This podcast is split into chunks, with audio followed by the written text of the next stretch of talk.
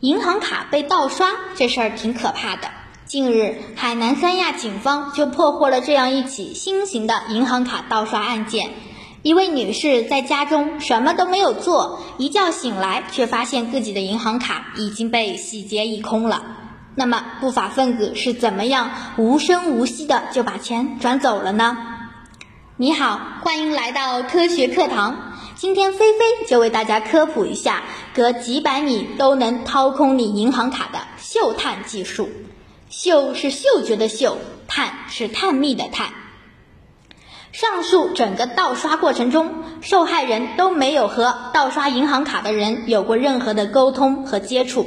犯罪嫌疑人靠的就是在受害人附近，利用嗅探技术拦截受害人的短信。那么，这个技术是怎么办到的呢？犯罪嫌疑人用一台老旧的摩托罗拉手机，通过一番改造，把它变成了一个接收天线，再配合特定的 U 盘系统。电脑打开之后，就可以模仿基站的信号，拦截嗅取探测到的周围手机短信。为什么如此廉价简单的嗅探设备就能截获大量的手机短信呢？说出来呀，你可能不信，因为手机在二 G 的状态下，加密方式太过简单，而不法分子就是利用这个漏洞钻了空子。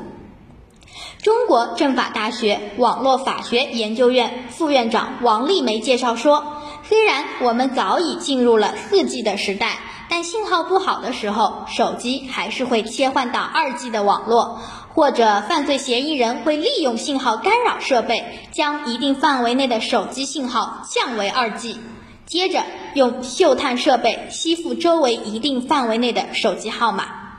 吸附成功后，受害人的手机号码和短信信息就会自动显示在犯罪嫌疑人的电脑上了，受害人不会有任何的察觉，就这样悄无声息的变成了犯罪嫌疑人的猎物。总结一下，什么是嗅探技术？就是指不法分子通过假冒的基站截获我们的手机号码和验证码，登录网银或者是支付平台，窃走钱财。虽然嗅探设备听起来很吓人，但并不代表不法分子可以为所欲为。